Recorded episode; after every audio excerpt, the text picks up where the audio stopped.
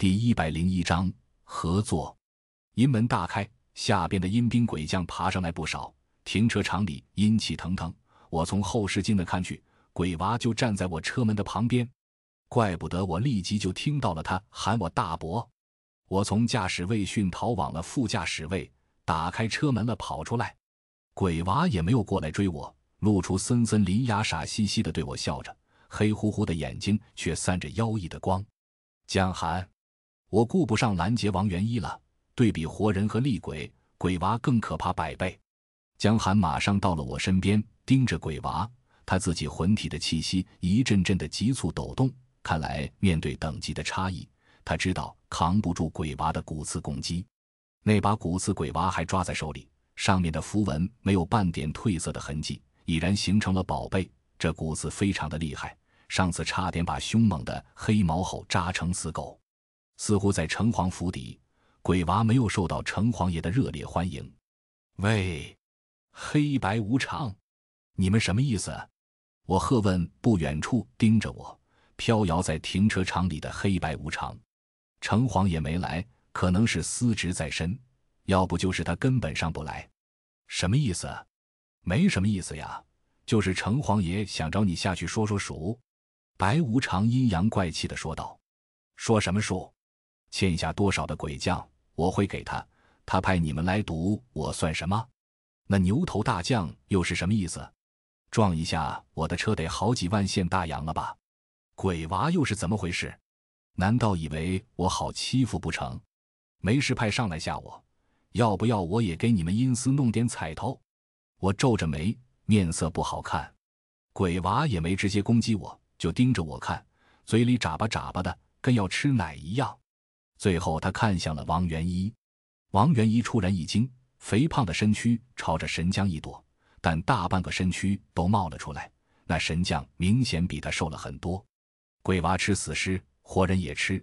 昨晚下了阴间后，到现在他都没吃过人肉和人血了。下一天，你认识阴司的鬼，怎么不早说呀？王元一脸色青灰，给围住的感觉谁都不会舒服。我根本不理王元一这缺心眼的，这家伙我也信不过。不过不管我怎么想，王元一却猛地朝我靠近过来。喂，下一天咱们都是人，跟他们阴司的鬼可不对付。要不斗法的事情咱缓缓，后面再斗。这寒珊珊和宝物归属，咱慢慢商量。嘿嘿，主意打得不错。不过有个条件，这些鬼将什么的我给扛着，打起来我也对付。可鬼娃必须你来整，我冷笑的看着王元一，哇，下一天，你疯了？老子去斗血尸鬼娃，你小子对付这些鬼将，你看我像是斗得过血尸的人？王元一跺脚，夸张的指着我，你要是不愿意也行，老子顶多给拘入阴间，回头就开阴阳路自己回来。别忘了，我可是拜东皇太医，受太医道统的阴阳家。接到阴阳路随随便便的事，到时候你可没这么好命，给拘入阴间，肉身看你能撑多久。我也指着王元一，露出单肩包里的一些阵旗和法具，半点面子也不给。什么？你威胁我？王元一眉心皱成川字，脸色惨白无比，肥嘟嘟的身体也抖了下。要是给拘入阴间，他确实没法子回来，所以机会只有一个。拼死了也要逃出去才行，你他妈干不干？我脸色阴寒了下来。行，妈的，你够狠！我干！王元一气坏了，在挎包里拿出了一叠的蓝符，他的底牌不少，宝物众多，也不知道哪个是假的，和李破小比都不为过。下一天，你那点小心眼，城隍早就知道了，指望你带鬼将下去，这都多少天了，一个都没有见着。要给你集齐一百，那不得十年八年的。咱们城隍不高兴了。现在你自己收了这么多鬼将，我看这男的和这女的蛮好，要不先拿出这两，把利息先填上。你知道的，我们利息比较高呀。你这越欠越多的，我们可不好交代。况且你有意无意的躲着我们追踪，我们找你传达消息，一次的多难。这不要不是从来去自如着手。想着有点什么事，也不好通知你呀。白无常指着江寒和宋婉仪冷笑的说道：“滚蛋！少打老子鬼将的主意！通知你个鬼！你要有事，老子也不想理你。不躲开，岂不是傻子？”这白无常也真搞笑，以为我是他们阴司的走狗了。别说我黑无常不给面子，在底下也挺照顾你了。跟城隍爷那也说了你好话，可你总得做点什么好事吧？你送小公子下来，这不是要我们难堪吗？知道城隍爷费了多大功夫才把小公子纳入麾下的吗？黑无常朝着鬼娃努努嘴，我头皮麻的看向鬼娃，却想都没想到鬼娃会直接让城隍爷收了，成了麾下大将。难道城隍爷的实力真的深不可测？嘿，利息！城隍爷指着明跟我要利息，老子千辛万苦把这条血尸送下去，他还想要利息？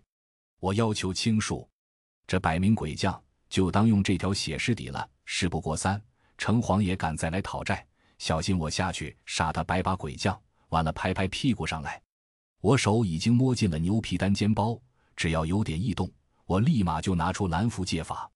西军站在我最前面。宋婉仪骑着黑毛猴已经跑回了我身边，王元一的神将出来后并没有消失，依然的站在旁边守护王元一。这五十万花的可也值当，估计不打灭神将的魂，别想动得了王元一。哈哈哈，有意思呀！凭着三寸不烂之舌就想说服我们两兄弟？白无常大笑起来，接着就说道：“要不你下去和城隍爷慢慢说吧。”来去自如，等你好久了。来去自如，这回你还想拘我下去？黑白无常，别说我不给面子，真惹恼了，我就灭了你们两个县城隍身边的小将。我阴狠地盯着黑白无常，这下是撕破脸了。喂，我说下一天下大哥，您就不能好好说话吗？好歹求求阴司呀！你们阴阳家不是沟通阴阳的吗？平时应该打着商量的吧，好比你师兄啊，有话慢慢说。他们有城隍册封的呀，看我不留情面要灭黑白无常，王元一吓坏了，跟他们没话好说。再敢拘我，看看老子敢不敢！我摸出了蓝符，一把法眼也拿在了手上。鬼就是鬼，跟他玩狠的，他才会顾及你；玩软的，只会逼得越紧。西君双手垂着。黑红的双目冷冷地盯着黑白无常，锋利的牙齿就跟鲨鱼牙似的。兄弟，他不会说真的吧？黑无常有些不确定地看着白无常。妈的，他要是有本事，上回还会给来去自如拉下去吗？白无常比黑无常要阴险，根本就不怕我的威胁。嘿嘿，也对，来去自如过来。黑无常拍拍手。王元义抓着的来去自如，立即就飞到了他手上。王元一这胖子还想跑去拿回来，给我一把扯住，把他推向了鬼娃那边。这家伙确实死沉，怪不得韩珊珊不喜欢他。封印给揭开，黑无常就揭开了来去自如的盖子，朝着里面念了我的生辰八字。看来不打是不行了，一会鬼把你拖住，剩下的我来搞定，或者你有破阵的办法。我看唬不住黑白无常，就和王元义打着商量。我哪有什么破阵办法？阴司这么多鬼将，不得肯定是阴门大阵，有进没出呀。王元一哭丧着脸，给我拖下水的感觉很不好受。黑无常开了鬼抬棺，阴气弥漫着周边，抬轿子的木头碰撞声很快就从远处过来。紧接着，十几个厉鬼就抬着口红色的棺材到了停车场。这才砰的落地，棺材盖子就打开了，里面有鬼物唱道：“城隍诏令，情如入棺。”我阴险一笑，嘴里念了几句咒语，丢了一枚通宝铜钱到嘴里含着，几张替身纸，人就给我扔到一边，含住铜钱憋气，就等于闭了人气。这鬼抬棺哪还认得我？就把几个替身纸人当成了我，收了纸人以后，立马盖棺，直接抬入了阴间。黑无常和白无常当场就石化了。哎呀，不是吧？这都行？黑无常怔怔看着我，又看了眼来去自如，完全没了主意。兄弟，没办法了，抬棺没用，那只能拘生魂了。白无常恶毒的说道：“强行拘了生魂，就会大病一场，跟诏令不一样，这白无常够阴毒的，敢拘我生魂。先想想一会怎么躲过魂飞魄灭吧。黑毛猴，给我往死了整！有黑毛猴在，一帮的鬼物都不过他抓下的玩物。当时他在城隍府邸，还把百余鬼将弄得鸡飞狗跳了。黑毛猴大吼一声，立即扑向了黑白无常。细菌，剩下的鬼将都吃了一个不留，破了这阴门大阵。我命令细菌、宋婉仪，谁敢过来就用法术往死了砸。阴魂末路，横天立血，鬼道戒法，血意。我咬开中指，一把法盐抹上了蓝符。进行鬼道戒法，霎时间，四个鬼将和我浑身红光大冒，力量都提升到了极限。轰隆！我借法刚完毕，牛头大将就冲向了我，和江寒撞在了一起。有了血衣的力量升级，江寒浑身红绿光芒炸射出来，强行提升了一个档次的力量。刚才撞的越野车都停下来的牛头大将，都给他生生抵住了。我操！你家养的鬼将这么牛！王元一吐了吐舌头，下一刻，王元义就没空看我了。鬼娃拿着骨刺我这边扑来，他应接不暇，只有借法和靠神将对抗。噗，如同裂格的声音。鬼娃狞笑着，骨刺很轻松地扎入了挡在眼前的神将身体。这血尸不一般，在绝对实力面前，王元一脸都绿了。我顾着前面的战场，但旁边鬼娃的状况我。哪里敢忽视？他根本就是冲着我来的。这一幕同样使我浑身颤栗。鬼娃可比五十万厉害多了。第一百零二章反叛。神将也是英勇，给扎了一次后，仍挥舞大戟给王元义护法。王元义拿出了法言和蓝符，再次借法起来。螺旋一样的波纹在他双掌推出，冲向了鬼娃。鬼娃拿着骨刺冲入了螺旋中。只是随手一挥的样子，直接把戒法给扑灭了。王元一嘴张得老大，这鬼娃太厉害了。这才多小的一个孩子，顶多比膝盖高一些，可实力绝对不是一般血尸能比的。江寒也是勇将，不过现在可无暇顾及我，他正和牛头大将对轰着拳头和力气，两位谁都不让谁，步步紧逼。牛头大将是阴间派上阳间缉拿鬼将的。实力比一般鬼将都强，如果不是江寒有血衣加持，没准还要输他一筹。或许城隍爷也考虑着对付我的三个鬼将，有牛头大将和黑白无常就够了，加上了鬼娃和几十个鬼将来去自如，绝对是稳赢的局面。要拿我下去，还不是轻而易举的事？让他意想不到的是，我居然收了江寒，现在还有王元义死命扛着鬼娃，这一来战局就持平了。倘若王元义能拖住鬼娃的话，胜利的天平很快会倾向我这一边。这也是媳妇姐姐没有拉我衣角的原因。黑毛猴非常强大，扑腾扭转间，黑白无常给打得步步后退。苦桑棒挥舞的，就算再密不透风也没用。巨大的黑狗每一次攻击，都震得他们魂体不稳。加上有宋婉仪骚扰，黑白无常处处危机。我估计不出一会功夫。就能毙了这两位县城隍的黑白大将。西军之前就和两个对碰过，实力旗鼓相当，但黑毛猴比西军和宋婉仪还强，加上有宋婉仪，这局面就一边倒了。兄弟，要不咱们下去吧？现在根本拿不住这小子呀！才短短时间，他就厉害成这样了。黑无常给黑毛猴拍了下，魂体都撑不住了。咱们这趟上来的不是时候。在了，白无常也吓坏了。鬼娃一时半会没能建功，牛头大将也不能前进半步，带来的几十个鬼将还不够人家鬼将吃的。喜军正挥他强大的吞鬼能力，周围的鬼将根本打不过他，很快就越来越少了。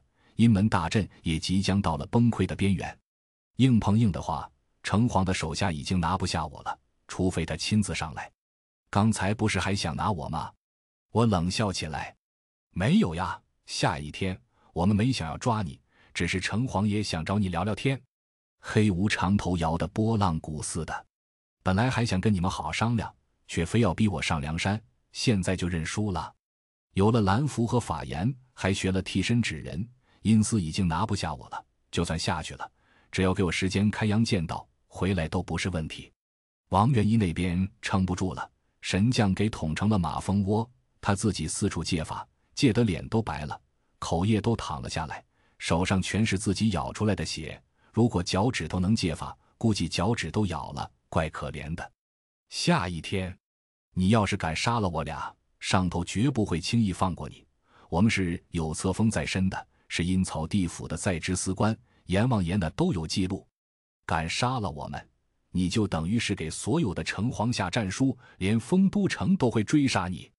白无常阴阳怪气的说着，实际已经是服软了。哼，杀你们太容易了，放过你们又如何？这次就算了，可从今天起别再上来找我，再见到一次。别怪我下死手，还有把这条血尸带走。我现在打不过，不过逼急了，我一样有办法。我也知道黑白无常是上边册封的鬼将，动了就是铜马蜂窝。妈呀，夏大哥呀，我叫您大哥了，您可快点吧，我撑不住了。王元一差点跑过来抱住我了，那鬼娃太强大了。行，这趟是你厉害，我们县城黄拿不了你。白无常咬牙切齿，挥舞了哭丧棒，就此想离开。小公子，大牛哥，咱们下去了。打不过呀，黑无常倒也不敢拖下去。再玩下去，他和白无常就先给黑毛猴拍死了。所以，就算鬼娃和牛头大将赢了，他们也见不着。这样就放过他们，小公子马上就能赢了。牛头将军吼了一声，不甘不愿的退后。黑白无常司职比他还高，命令也不能不听。没法子，我俩撑不住。黑无常脾气比白无常好多了，白无常是吃软不吃硬。大伯，今天不跟我走了？鬼娃已经捅死了神将，正拿着骨刺盯着我。滚！小皮孩子，下次再给老子撞到，弄死你！我浑身冒着寒气，将韩半蹲着。双手伸出，就跟蹲茅坑一样扎马步保护我。这鬼娃逆了天，放他过来，我就是死路一条。王元义脸色灰败，手里拿着一沓的蓝符，法眼撒了不知道多少，亏到姥姥家了。小公子，快过来吧！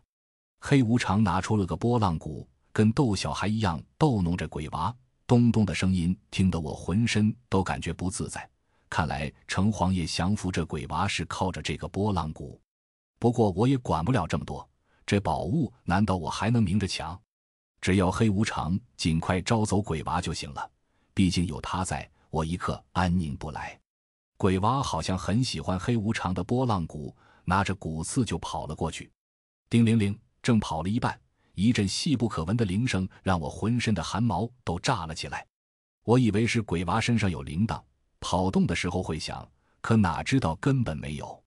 可媳妇姐姐也在这时候忽然拉了我的衣角一下，这一下我吓得差点连手里的蓝符都丢了。叮铃铃，再一响，连黑白无常都是一副莫名的惊恐，而牛头将军开始左右探头。鬼娃听到这股铃声，立即瞪大了双眼，然后嘴角露出一抹邪邪的笑容。走尸匠，他居然没死。铃。声的持续响起，我脸刷的白了。王元一副莫名其妙的看着我，江寒，带我走！我大吼一声，江寒立即把我背了起来，垮了几步就跳上了越野车。我没有丝毫犹豫，就踩了油门，动机轰鸣着冲向了门口。还不解了你们的阴门大阵，想让大家都死着吗？我吼了黑白无常一句，这才让两个鬼将反应过来。匆匆忙忙把大阵退了，叮铃铃吼，黑毛猴咆哮一声，带着宋婉仪跳上了车子，而西军也跟着上了车。王元一看我恐慌，自己也怕得要死，爬上他的长城车，也开车尾随着我。鬼娃听着铃声，额上青筋都暴露了出来，身上刻画的符文全部都亮了起来，绛紫色的，恐怖无比。这走尸匠似乎正在做法，让鬼娃返回他那一方。鬼娃激烈的挣扎着，任凭黑无常把波浪鼓摇得叮咚乱响都没用。他现在眼睛红灿灿的，异常的恐怖，狂吼着就捏住了他身边的一个鬼将，猛扎几下就把对方扎死了。呼呼，鬼娃喘着粗气，四处寻找敌人。看到王元一的越野车从身边飞驰而过，他疯狂地扑了上去，猛地用骨刺戳了起来。砰砰砰！王元一估计给吓得差点尿了，一个急打方向盘，直接让车子翻车了。自己趁机了风似的就从副驾驶那边爬了出来。完了，我一看，这小子好像真吓尿了，一边跑裤脚一边的漏水。鬼娃给压在了车子下，他连滚带爬的朝我车子那跑来。我急刹车停下了车子。这胖子刚才很努力的挡住了鬼娃，况且我救他也为了知道小义屯的一些内部调查资料。黑白无常开了阴间道，钻了进去。牛头大将觉得逃命要紧，没命的钻入道口，结果半个身子刚进去，就给车子里钻出来的鬼娃扯住，连扎了十几下，捅成了筛子，直接魂飞魄灭了。王元一气喘吁吁，爬到了车子后面的位置上，砰的关起了门。我一脚油门就离开了停车场。原本以为城隍爷用拨浪鼓收服了鬼娃，可没想到还是抵不过走尸匠的催魂铃，又给招了回去。这一次意外让我开着车都打哆嗦。王元一在后面位置上趴着，他脸色苍白，尿骚味熏得我都难受。他脸红着，拿起了一根烟，哆哆嗦嗦的点了起来，重重的吸了一口。这趟看着我，脸色尴尬无比。大大哥呀，这是能不能不说出来？我刚才真以为要死了，长这么大，这血尸还第一次见，是不是所有血尸都这么厉害？王元一抖的厉害。鬼娃连五十万的神将都是几回功夫弄死，扎死他还不跟玩一样？要不是他机智弄翻了车子，怕真逃不出来了。不过对比他，我以前也好不到哪里去。我现在淡定，是因为我第四次逃出来了。嘿，这只特别跑得也快，它还有个妈妈，让它找到就逆天了。我冷笑的从后视镜看着胖子，不会吧？难道您还跟这鬼东西打过交道？王元义红着的脸瞬间变成了绿色，他不知道周旋是具怨师，还以为是比那张天丝还厉害的存在。这不关你的事，你只要记着你的小命是我救回来的就行了。以后我有些什么要求，你可别推脱了。我没跟胖子客气，开口就跟他要报酬，反正给不给再说。这个好说，我哪能不记得？王元一眼珠子转了下，他这次算折在了我手里一半，没办法不答应。第一百零三章追尾，你家在哪呀？我送你回家吧。我看时间已经很晚了，他这种情况打车别人也不会给他上。那太好了，不过还是麻烦大哥送我去警局吧，局子里有更换的衣服。王元义有些高兴，他现在尿了裤子，警局宿舍那边他肯定不敢去的，到处都是局子里的熟人，遇到哪个都不好说话。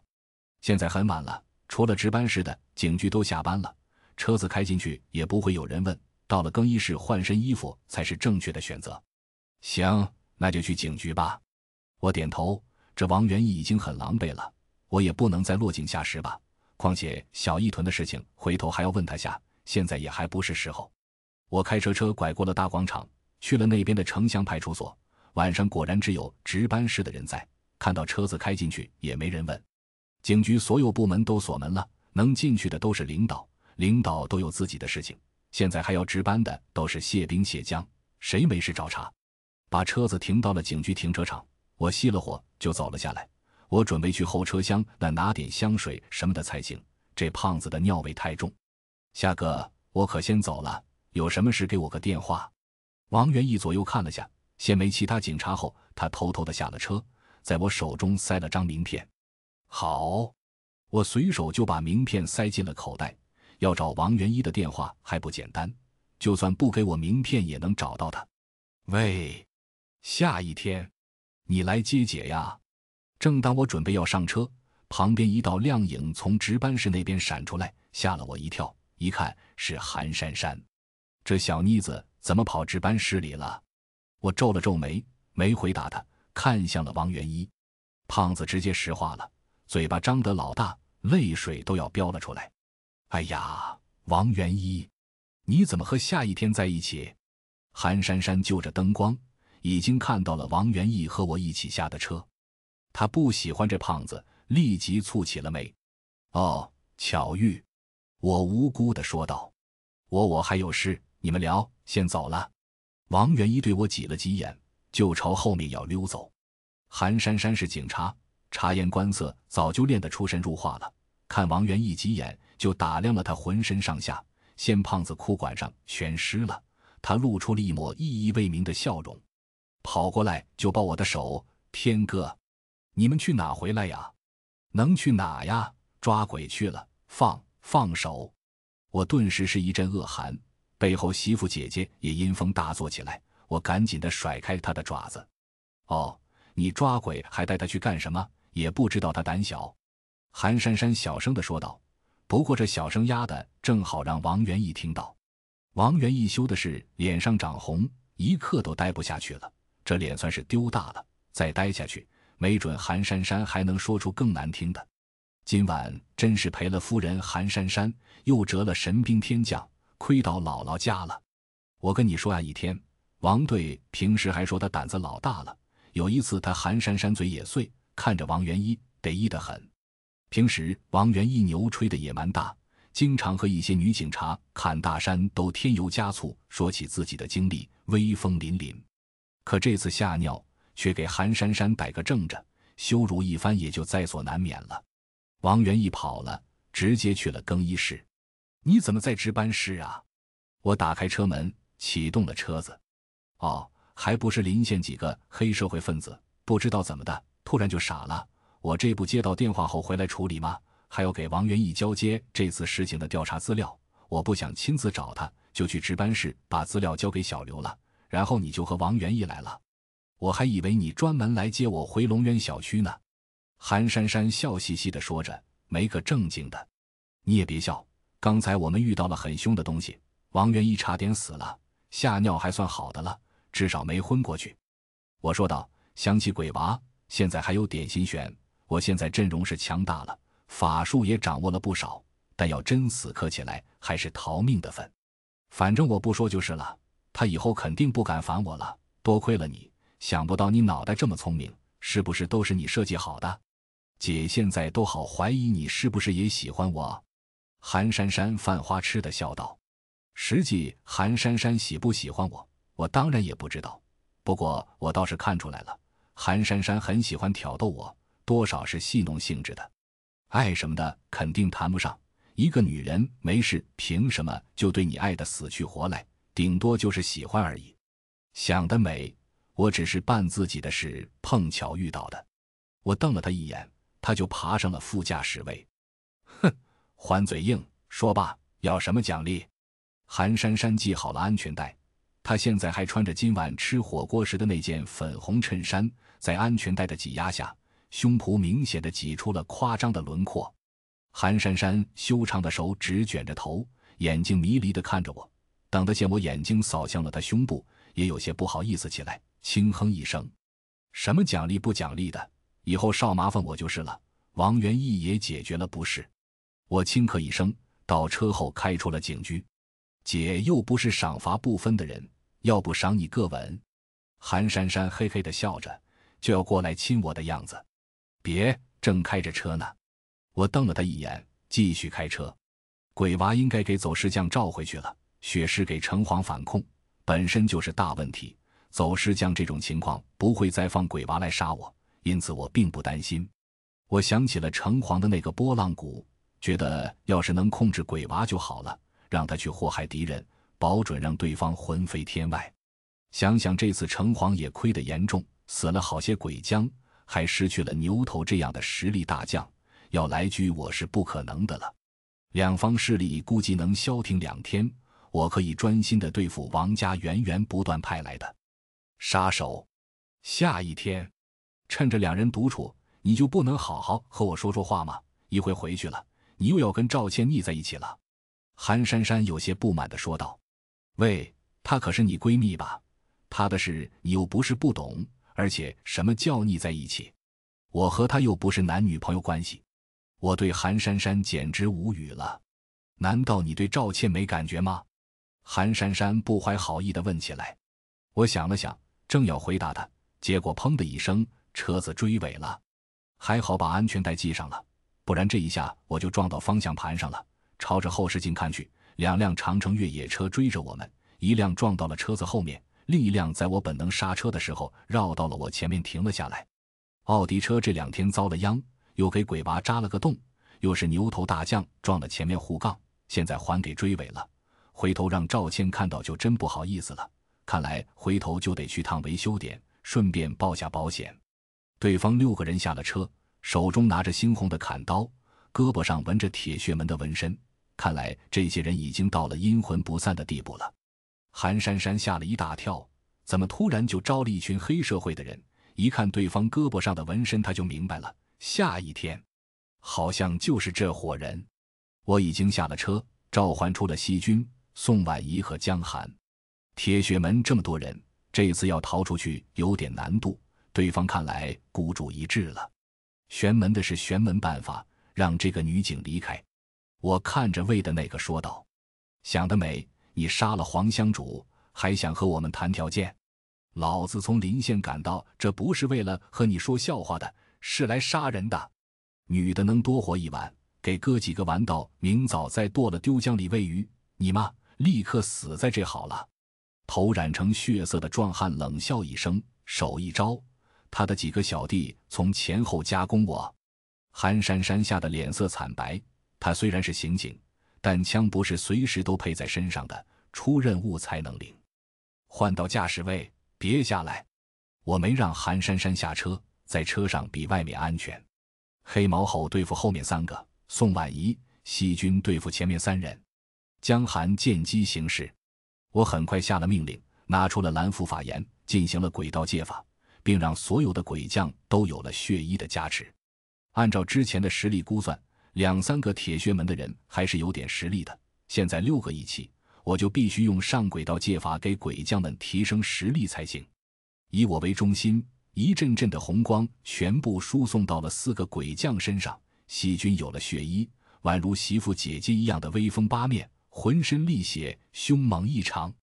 黑毛猴也从黑色变成了红色，背后披着的血衣跟翅膀一样，让他如虎添翼地扑向了对面的敌人。砍了！黄壮汉却狞笑起来，拿了一面黄色的小旗子插到了后面，然后在那开始借法打手印。细菌嗖的一下就窜了出去，指甲伸出很长，一爪子就朝那人抓去。猛血火精。诸鬼诛邪，铁血戒法，大手，黄反应非常快，双手一合，蓝符和法言用力在手上一搓，身上竟多了一阵的波光灵动。手伸出打向西军时，西军魂体仿佛给震了一下，就倒飞撞向了对面马路。我震惊不已，有了血衣的西军竟然还给他打飞了。哼，我有天师旗，鬼将再厉害也不能拿我怎样。看到一只鬼将给自己打飞，黄壮汉吐了口气。第一百零四章夺宝。我皱了皱眉，看来天师旗就是一种大阵，有了这玩意，能够让黄的戒法威力提升。这面旗子在我的阴阳眼中就是黄明晃晃的模样，我心中立即也生出了贪婪的念头。它肯定是宝物的一种，兴许得到了某位大能力人士加持和请下祖师爷能力。让这棋子有了地摊货所没有的能力，如果得到它，没准也一样会提升我的戒法。从定心罗盘到鬼娃的骨刺，王元一的玉符，师兄的同命龟，刘方远的大旗，再到现在的天师符，或多或少让我了解了法器的重要性。这类东西有着高昂的价格和特别的能力，在阴阳眼中也多少都有它们本身的颜色属性，并且到了手中都挥着重要的作用。黑毛猴很强，后面三个人虽然实力不错，配合也非常的出色，不过终究比不上黑毛猴。砍刀就算砍中黑毛猴，也不能把他怎样。加上黑毛猴跑得迅，只要一有空档，直接就给他扑倒在地，打飞了魂魄。不过其中一个特别的厉害，不但砍刀在身，还能进行简单解法。黑毛猴数次攻击后才得以奏效，把他打飞一旁。西军对付其他人。江寒上，宋婉仪打掩护，我指挥江寒上去对抗。江寒也没犹疑，大吼一声就冲向了黄毛。黄毛以为同样是西军这个类型的近战大手，随身携带的铜刀立即划破手掌，找死！这招还不打你魂飞魄散？百出幽厉，鬼怪捉拿，铁血戒法，神手！一张蓝符和一手的血液猛然的朝江寒打去，江寒恍如不觉，大喝一声，青光就乍现而出，整个身体就撞了上去，轰的巨响，青烟直冒。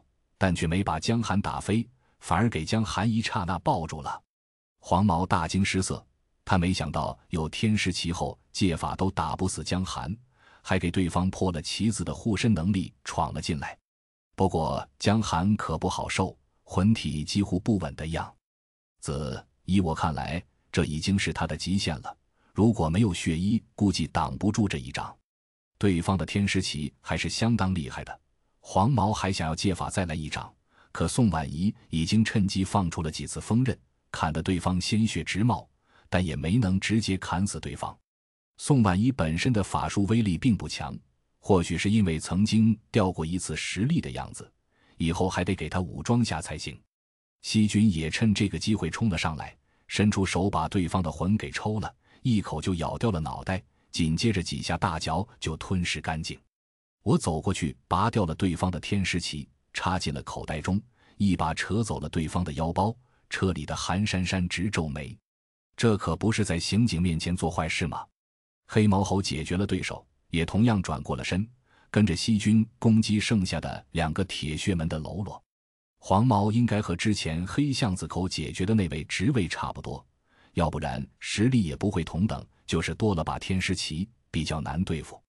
至于剩下的五人，恐怕连之前遇上的都不如，估计只是一般的喽啰。由此来看，铁血门里拿砍刀的都是菜鸟，空手而来的才最厉害。我对宝物的兴趣越来越深，如果斗法的时候能够有这类宝物，逆转的可能性很大。好比王元一的五十万神将，那个使用后能抵得上我四个鬼将了。得到了天师旗，我现鬼将的能力也到了瓶颈阶段。西军面对日益招来的各种强大敌人，已经没有以前那样的轻松，动辄能将人抽魂夺魄。宋婉仪的锋刃似乎只能让对手受点骚扰，而江寒在黄毛这个等级的实力面前，也并非铜墙铁壁这么厉害，稍不留神，还是有可能会被打得魂飞魄散。目前我能仰仗的居然只有黑毛猴，这让我也有点担忧起来。要是铁血门的门主来了，恐怕就不只是恶战这么简单了。这铁血门到底是什么门派？居然这么厉害，还能随时随地的找上门？我觉得应该问问海师兄，没准他知道些铁血门和法器的事情。上了车，韩珊珊还在愣，我只能安慰起他来：别想了，这些都是玄门的修士，不是正常人。之前你去调查的那些傻子，没准也是我打傻的。不过你也看到了，我根本没出手。韩珊珊眉阴扬眼，看到的画面顶多是一群人跟空气对打，最后自己傻掉了，或者只是一团雾蒙蒙的影子。特异功能，韩珊珊最后得出了结论，然后死死地盯着我，一副看到怪物的表情。这你都能想出来？行吧，你就当是特异功能吧。我无奈地看着他，反正解释也解释不通，鬼怪他信，但斗法没见过，怪不得他。哼，还说不是？以前姐就看你怪怪的了，神神叨叨。这次你必须得教教姐。韩珊珊现心大六，教什么教？你要学得会，那还要警察干什么？我讥笑道。说的也是。韩珊珊想了想，觉得我的话也对，就一副得意。算了，姐就不让你教了。这件事反正没看到你动手，就当他们自己傻的好了。为我睁一只眼闭一只眼不是第一次，这趟我也没杀人放火，他就当做了没看见。玄门的事奇奇怪怪，出了事很快就会有特别行动组的人来交接，也就是王元一那些人会处理了。而且具体后果如何，不是我能管得了的了。回到了龙渊小区，已经挺晚了，我和韩珊珊下了车就进了赵倩的别墅。女居士还在跟赵倩在地毯上鬼画符。探讨符箓的奥妙，赵倩实力现在太差，根本帮不上我半点忙，陷入困境只有看的份，因此她如饥似渴很正常。加上长时间的不见面，两人都急需交流。韩珊珊则加入了女居士和赵倩的一边，开始瞎扯些有的没的。我和女居士和赵倩打了声招呼，就去了厨房拿了瓶牛奶灌入了肚子里，补充气血的不足。我忽然想起了苗小黎来，这里好像没见到她呀？难道没来？倩呀，见着雷青没？苗小黎还没过来吗？喝完牛奶，我走向了书房，打开了书房的门，准备给几个鬼将恢复下力量。之前他们都累得快趴下了，不利于持久战。我也怕铁穴门的人再来找茬。啊！想着是一声惊叫，却把我吓坏了。定睛看去，苗小黎居然在书房里脱衣服。厚重的苗家银饰堆了满地都是，蓝色的少数民族衣物整齐地叠在一旁。他已经脱的只剩下文胸和内裤了，青色但圆润的身材体现了十八岁独有的轮廓。文胸和内裤都是白色的，是高中生的款式。我还以为走错了地方，愣了下，砰的一声关起来门。不对呀，这苗小李怎么会在我书房里换衣服？韩珊珊都怔怔地看着我，不明白为什么苗小黎会突然的叫唤，而我一脸尴尬地关起门来。赵倩恍悟，一副坏了的表情。我什么都没干呀！我赶紧的解释。女居士露出笑容，看着我直摇头。不是我说，我真不是故意的。我不知道他会在我书房里换衣服呀，平时我都直接走进去的，不是？我确实不知道苗小黎为什么会在里面换衣服。哦，刚才他问我在哪能换衣服，我看他带着这么多银饰小件，头上还有顶白银头盔，就没让他去卫生间，怕是掉卫生间里不好找，就让他去书房了。赵倩尴尬的捂住嘴，不好意思的看着我。卖苗寨的银饰，当然穿着苗寨的传统衣服。不然顾客也不会光顾，所以三姐妹今天都是重装上阵的，任谁都知道她们是苗女，只是不知道为什么这么巧就让我碰上了。我我有些无语的看着赵倩，结果才站了一会，媳妇姐姐就拉了我的衣角，我想都不想就把一堆鬼将都召唤了出来。黑毛猴行动最快，迅无比的一爪子拍飞了两条细细的毒蛇。而宋婉仪的锋刃也打向了看不见的虫子，苗蛊都很可怕，有许多细的看不清的东西，防不胜防。喂，苗小丽，我不是故意的，好吧？况且你不还穿着内衣吗？大家都是自己人，不好窝里斗吧？我警告了句，就跑向了门口，可还没站稳，四周就开始嗡嗡的有蛊虫靠近过来。苗小丽这小妮子太阴狠。这蛊虫一多起来，我可能真要逃了。我扭过头一看，别墅的四个角落蛊虫洞后漫天遍地都是，似乎别墅周边都给苗小黎埋上了装蛊虫的瓶瓶罐罐，要不然也没这么多虫子。这样一来，别墅无忧，平时只要定时定量的喂养就好。这家伙实在太聪明，太逆天了。可我没想到，他第一个敌人会是我呀！忙到现在，他才去书房换衣服。时间应该是花在了这上面了。苗小黎穿着一身便装站在了我面前，清纯的脸上红扑扑的，就跟滴血一样，眼泪哗哗的。她从小到大都是守身如玉，纯洁是要保留到结婚时候的。现在好玩了，苗寨的姑娘认死理，给看了身子，不疯了要杀我就怪了。你这坏人！我本来还以为你跟表哥一样好的，呜呜，想不到你是坏透了。苗小黎估计气坏了，眼圈红红的。小黎，你先别生气，你刚才应该没给他看到全身才是吧？赵倩着急的过来圆场。第一百零五章天意。姐姐，我让他看光了。呜呜，苗小黎一副青春委屈的样子，实际心里估计已经气到半死了，嘴里低声念了一些古怪咒语，立刻指挥漫天蛊虫朝我扑来。江寒顶住。我怪叫了一声，人就飞快地跑到了街上。这情景，苗小李只要在别墅附近，我肯定是斗不过他的。将寒绿光大帽不断地去拦那群不知是什么虫子的黑云，但还是放走了很多。我跑的是快，但能快过蛊虫？有几群蛊虫差点没追上我，好在黑毛猴身躯巨大，把不少蛊虫都拍飞了。细菌也护着我的周全。真死命要逃跑也不是不行，而且也有指挥范围之说。苗小离一个小姑娘家家还能跑过我？跑出了别墅的范围，蛊虫果然没能追上来，但苗小离却远远跟来了。这趟他估计要步一步脚了。赵姐姐，我真得杀了他！苗寨子里只有自己男人才能看自己身子。苗小离气呼呼地说道：“在中国哪里都一样，好不好？”我心中吐槽：“我这不是不小心吗？”啊！倩倩，那可怎么办？他算是你请来的人，你可得劝劝啊！我们两人还不够分，还要多加一个。韩珊珊在旁边还想要劝，这一听立即就跟炸了毛的公鸡，好像言外之意是苗小离也入了我后宫似的。珊珊，你说什么呀？什么叫多加一个呀？天哥又不是故意的，他也说只是看到内衣。赵倩白了韩珊珊一眼。韩珊珊摊摊手：“那你快去劝劝，看内衣有什么，我还给他揉过胸部里。”哎呀，你说什么话呀？赵倩气坏了，一跺脚就不理韩珊珊了，伸出双手拦在了苗小离跟前。小离，天哥不是坏人，那书房本来就是他睡的地方，可不是故意跑进去看你身子的。现在事实都已经生了，大家都是自己人，要不我们坐下来谈谈好不好？而且你。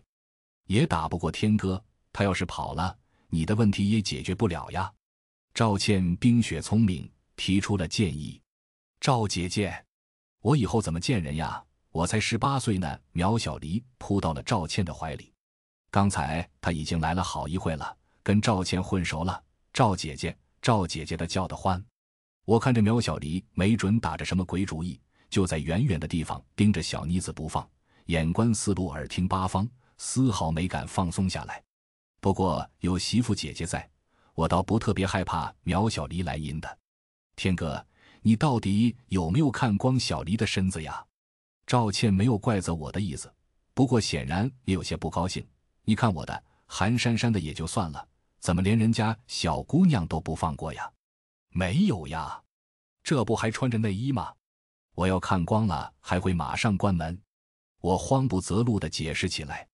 哦，意思是人家不穿衣服，你还想要韩珊珊在旁边帮倒忙？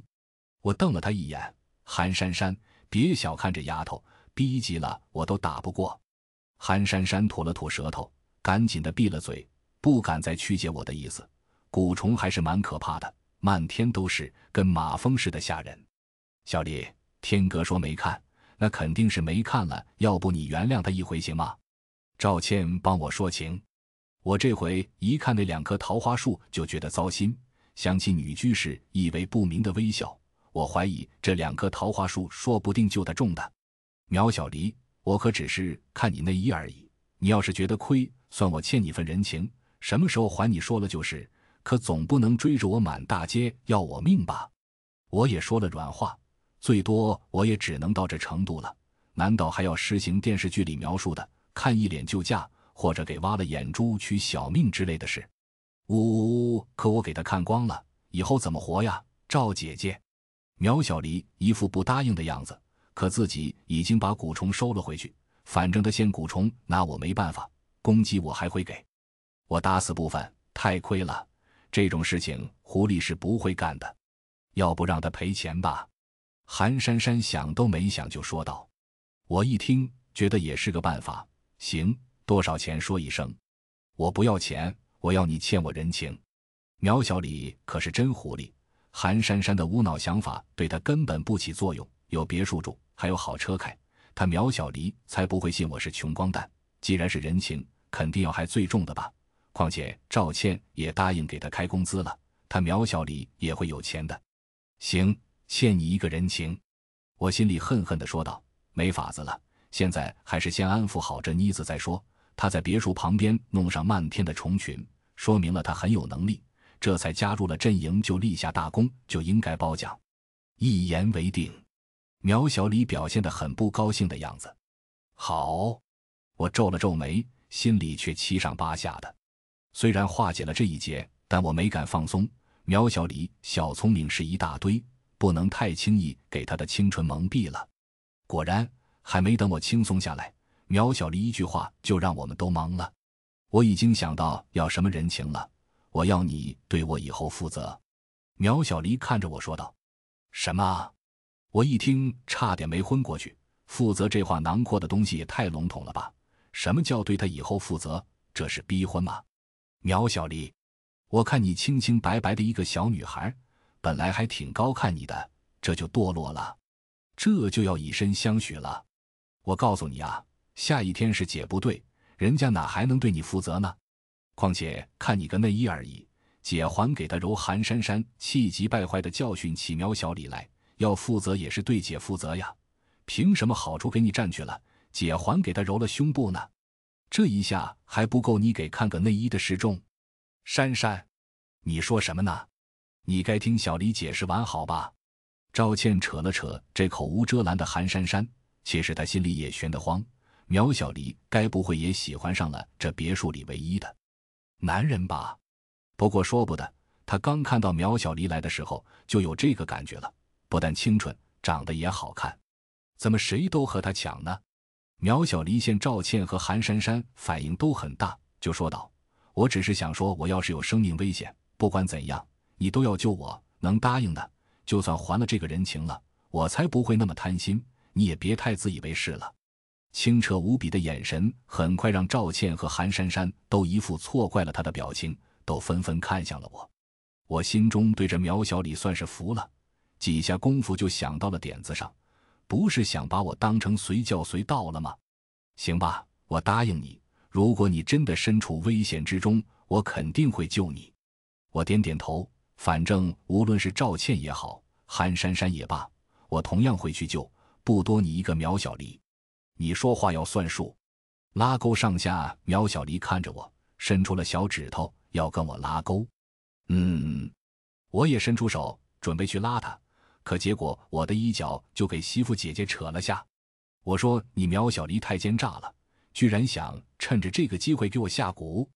苗家蛊术多的去了，什么情人蛊、金蝉蛊，我听着就害怕了，还是离你远点好呀。”哼，我对你的手段一清二楚，你要是敢趁机对我或者其他人下蛊，被我查出来，你可就不好玩了。我警告的瞪了苗小黎一眼，直接缩回了手。苗小黎给我道破了事实，眼睛却清澈无比。不拉就不拉，反正你一个大男人，答应了就要作数。你表哥把你交给我，我既然认下来，你也算是我半个妹妹了。如果你出事，肯定是我的责任。还有，别说是救命，就是没事，我也会护着你。我冷冷的说道：“小姑娘也不是来吃闲饭的，入了玄门，干的也是脑袋别在裤腰带的事情。”苗小黎听着我的话。表情怔了下，就低下了头。好，那你要说到做到，我会的。看我答应了，赵倩就拉着苗小黎进了别墅。韩珊珊瘪着嘴，一副不满的样子。你可只是看了她内衣，你就这样对她了？那你会不会也这样对我？会。你韩珊珊要我帮的忙，我哪敢怠慢呀？我白眼一翻，差点没栽倒。这韩珊珊脑门开的洞不小。韩珊珊是高高兴兴的跟着进了别墅，我对她是无语了。进了别墅，我看赵倩和韩珊珊在安慰苗小黎，而女居士正在一本笔记本上写写画画，就立即靠了过去。女居士看了我一眼，摇头就笑。我一愣：“女居士，您没事对我笑个干什么？不过算了，该问还是得问。前辈、后辈，我想问你个事：赵倩和韩珊珊门口的那两棵桃花树，能不能伐了做桃木剑？”你也知道，最近我们很缺法器，如果能做成几把桃木剑，以后斗法什么的都蛮好的呀。况且我看这两棵桃树上的年限是很好的材料吧。这才说完，女居士就拿笔敲了我的脑袋，然后有些生气的在笔记本上写道：“讨打，风水之局，岂同儿戏？阵法之道，焉能小瞧？”我顿时噎住了，恐怕要女居士砍树，她会先砍我的。桃花树确实是他的手笔吧？依我看，女居士经验怕比海师兄还老道，阵法比刘方远的还厉害。难道两棵树真不能砍？可副作用会不会太厉害了点？小辈真的待不住了。前辈如何破解？我又小心的问起来。冥冥之中自有天意。女居士伸出了手，慈祥地摸着我的头，我泪流满面。前辈，您这也太能忽悠了吧！不过老居士肯定是好人，而且让我心中难过的是，他摸我的脑袋时，让我想起了外婆。我有点想外婆了。他在引凤死阵还好吗？第一百零六章移交。我看居士现在的情况很稳定，就拿出了一些关于符箓不懂的问题请教。结果居士没有藏私，对我居然倾囊相授了，解决我之前就半知不解的东西。女居士十分博学，对于符箓，她因为缺乏音，竟凭借一些复杂的手势，居然也能成功的借到法。我看着很羡慕。她老人家也很大方，直接给我看了他自己写的薄薄小册子。里面就记录着他重要的制服要点，以及凭借指法就能戒法的技巧。因为时间不早，我征得他的同意后，就用新的苹果手机逐页拍了下来，以便日后学习。在他的点化下，我觉得至少能提升三成的符法威力。还有在特殊的情况下，仅用手势就完成戒法。不过让我真正崇拜他的是一些黄符到了他手里，居然能挥蓝符的效果。可惜这一手不好学，我也因此暂时打消了念头。赵倩看我认真的和自己师傅讨论符箓，也不敢来打扰，就和旁边的韩珊珊聊着天。已经是凌晨两点，我答应海师兄回四小仙道观，因此和女居士就告辞离开。赵倩也不好留我下来。离开的时候，苗小离看了我一眼，却没有说话。我也不打算和他说什么。小狐狸心里的花花肠子很多。比如刚才他让我签的人情里本来就有猫腻存在，毕竟正常点的人都不会开出这个条件，而且把别墅弄成铁桶一样，那肯定不全。为了赵倩，或许是预防某些事情才去做的。为了赵倩的安全，我还是给雷青打了电话。果然不出我的预料，被我逼得急了的他道出了真相。他说苗小黎在老家那边惹得天大麻烦，已到了危及生命的程度。连他婶都都罩不住他了，所以才送了他出来，让他自生自灭。这个危机也关系到世家的层面。听完，我并没有因此放弃苗小黎，毕竟我不能说话不算数。况且听赵倩的解释，女居士可以说是无家可归的，以后都会和他住在一起。有居士在，我对别墅的安全放心了很多。开车前往道观的在路上，我想了很多。有海师兄、刘方远。姚龙和林飞鱼，赵家面对残破不堪的王家，肯定有问鼎世家的胜算。但两世家斗争方兴未艾，李家的难怕也不会远了。张家老太张玉芳忍着不找我，积蓄力量不可小瞧，连江寒都没有催促我去报仇。李破晓是死阵走出来的人，那连续不断的接法让我无法抗衡。这还是他重伤之下，如果全盛时期呢？周善明修站到暗度陈仓，他意欲何为？他跟我说走尸匠死了，对方却死而复生了，在停车场把鬼娃召回了麾下。周旋的尸身也消失不见，必然是走尸匠遣了走尸抱走了。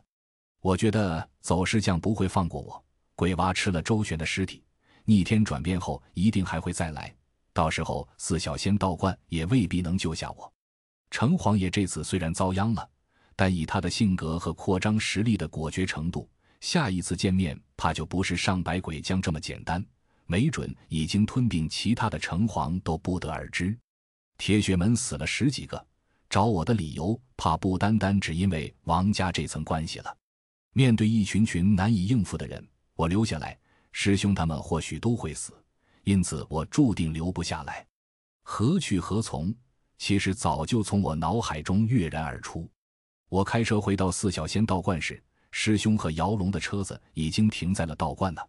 我看他们房间还开着灯，就敲门走了进去。哟，好玩多了，没给城隍抓下去，还是没遇到呀？海师兄跟我打趣，去转走来去自如的时候遇到了，鬼娃也来了，不过硬是给我逃了。走尸匠还活得好好的呢。刘方远和姚龙都没睡，三人深更半夜却还泡茶喝。走尸匠活着是预料之中的事，以后也不回太平。他敢玩走尸，必然是亡命之徒，不会担心越界什么的。姚龙捏着下巴，望着上头的瓦片说道：“不错，这段日子先好好在这休养生息吧。有我在，不会有问题的。林飞鱼的一个老朋友今天已经来过了，也加装了防尸粉的机关，就是血尸都不敢轻易靠近。刘方远拍拍我的肩膀，看着茶杯里的茶水，我给三位老人倒了茶，说道：“林老的病情怎样？他还好吗？”三人沉默着，眼神躲闪。海师兄最先接过了话茬：“还行，已经转移去了市里，只要恢复过来就好了。不过上面已经决定让他在市里休养了。找到仇人了吗？”我不自主的眼红了，哪还不知道他们什么意思？看着三人的眼角都明显有擦拭过的痕迹，用虫的世家很多，用这种复虫的也不少。打听了下，可能是临县来的。姚龙拿着茶水的手抖了下，倒出了很多。刘方圆老泪纵横：“海哥，这娃子这么聪明，你骗他有什么用？我就说骗不过他吧。什么时候出殡？想起那整天里吹嘘自己多厉害，却经常阴差阳错无法表现的老法医，我心中难受到了极点，揪着直痛。老家伙今天赶我走的时候，还装的没事人一样，回头自己走的比什么都快。如果说他的死跟我没关系，我自己都骗不过自己。”连夜去市里殡仪馆火化了入县烈士陵园。海哥说要瞒着你，就出馊主意，赶回四小仙道观等你。姚龙眼泪也跟着冒了出来。你可可，海师兄指着姚龙，还想说什么，却剧烈的咳嗽起来。这一天终究还是来了，林老没撑过来，果然是先走了。当时我怎么没想到呢？这么多公安系统的人都来了，围的医院满满都是。海师兄还要骗我回道观。让我在道观待几天，他那是怕我出去了，知道林飞鱼去世而感到自责。林飞鱼并不全是因为你才死的，玄门的是残酷，走了这条路，因果报应总会有到头的时候，时间长短而已。哀伤什么的就收起来吧。海师兄叹了口气，随后看我仍伤心，又说道：“记得在小义屯的时候，我曾经说过吗？走死阵的时候，跟我一起去的老伙计就都死了。”其实他们哪个不是我从年轻就热血过的兄弟？哪个不是和小林那样和我有过命交情？好比如脱离了世家王家的散修王月，王成的亲哥哥，他也就死在了死阵。你师兄说没错，玄门这条路不好走，但既然走了，生死就由不得你说的算了。除非做个隐士，蒙在山里一事不知。我在四小仙道观窝了一辈子。何尝不是抱着这个打算？玄门太复杂。刘方圆补了一句：“看开点，休息去吧。请来的太乙大神就移驾你住的房间里，我一会就去上香。”海师兄看我浑浑噩噩，也不再留我。我不知道怎么走出房间的，整个人觉得玄门都是晦暗不明，里面暗藏的汹涌波涛，我真能依的躲过去吗？师兄们还能维护我多久？王家当匪。家训却允文允武，有文的王岳就有武的王成，有守大业的王恒，同样就有黑社会的王栋。看似垂死的王家，硬是把林飞鱼拉去陪葬了。世家内里的复杂程度出我的想象。打开了后备箱，我从外婆的箱子里找出了能白日匿迹的藏器篇，也把太乙大神请了出来。房间里，在师兄画好的位置上放下了太乙大神。我上了香烛。怔怔的看了好久，才拿出了藏器篇，静下了心，我细细研读里面的晦涩文字。时间进入后半夜，师兄过来了，看到我在阅读那本藏器篇，他就凑了过来，对我进行了提点。这本书他基本倒背如流，因此我点到复杂的地方，他立刻能说出关键来，同时还提出使用的经验和见解。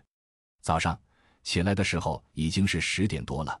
海师兄和姚龙因为林飞鱼的死而赶往了县里。刘方远坐镇四小仙道观，跟刘方远说去修车，我就准备前往镇上。可收拾行李、打开了后备箱的时候，刘方远就拿了一塑料袋的东西给我。你师兄知道你今天要去小伊屯，给你准备的蓝符和一些备用的符箓，连引气的符箓都给你画好了。他嘱咐你一定要回来，遇到危险优先全身而退。这里的事情不用操心。只要别的世家不插手，姚龙和他都能应付。刘方圆把东西打开，是几十张的蓝符，还有一堆的法言。他怎么知道我要去小一屯？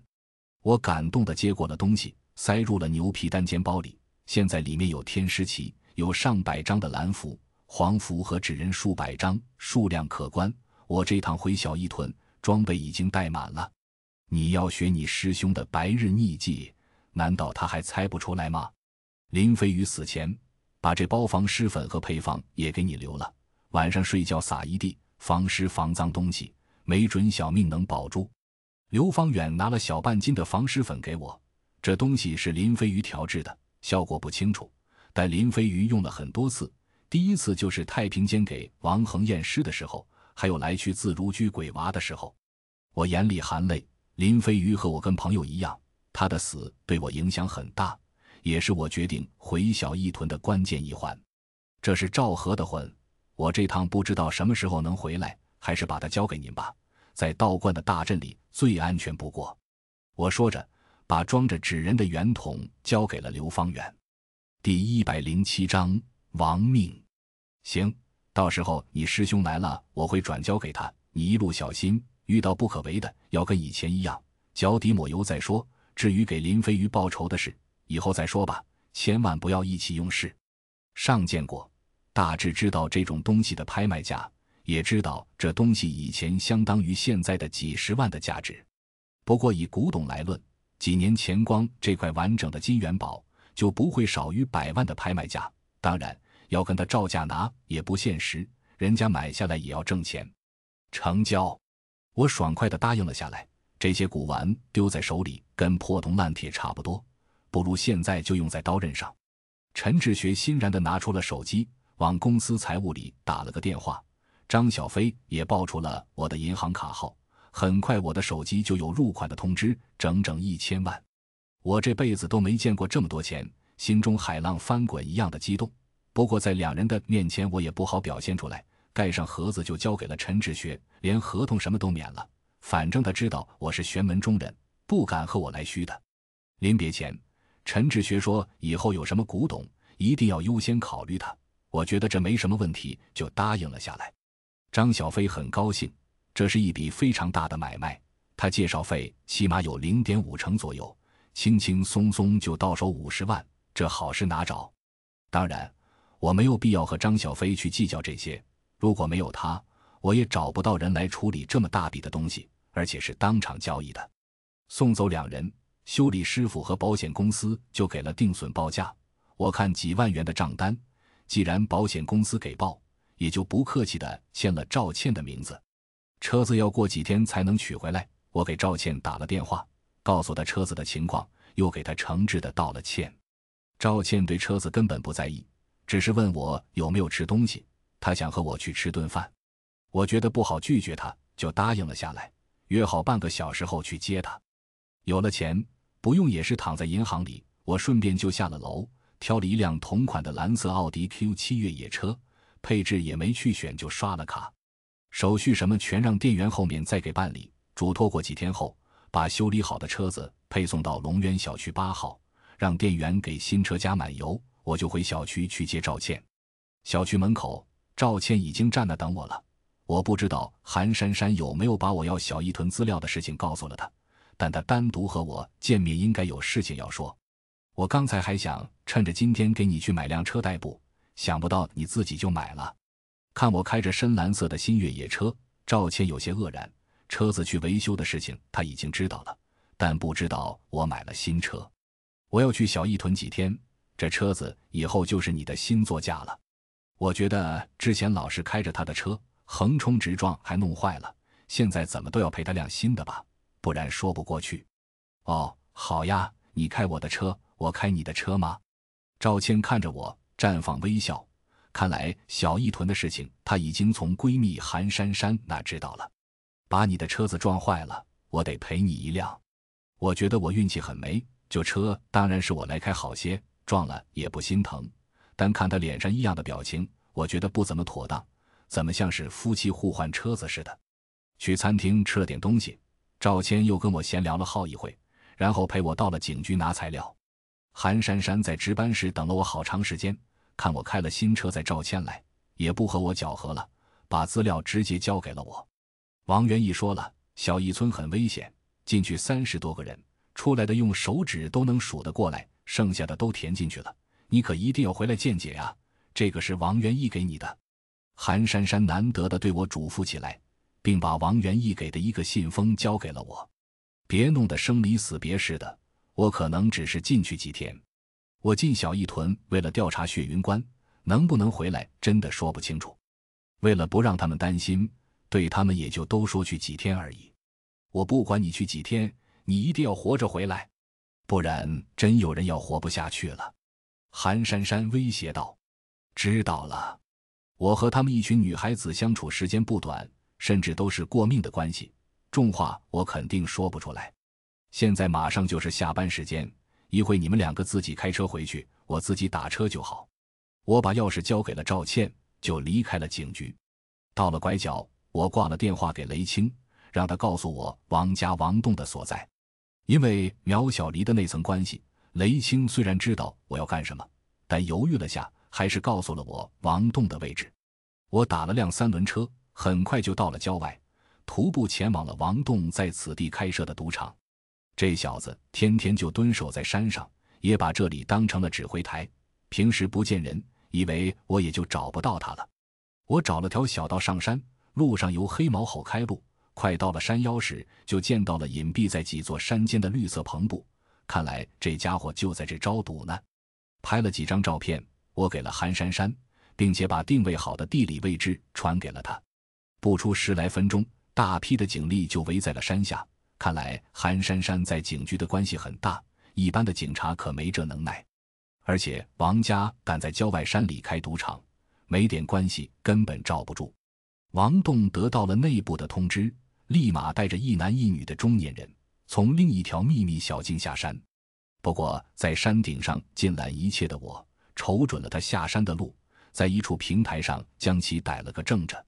看到我，王栋很意外，但更多的是亡命之徒才有的阴狠。我说是谁呢？原来是你呀，冤家路窄，我家老头子给你弄成了傻子，我想要报仇都想疯了。你倒好，自己送上门了。哈哈哈哈哈。对了，我想是林飞鱼的死让你很冲昏脑袋了吧？没事，你马上就能在黄泉路上见到他了。两。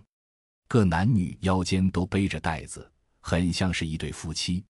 女的年纪还较大，大概六十多岁，袋子里面鼓鼓的，似乎装着可乐罐子一样。男的表情木讷，似睡非睡的样子。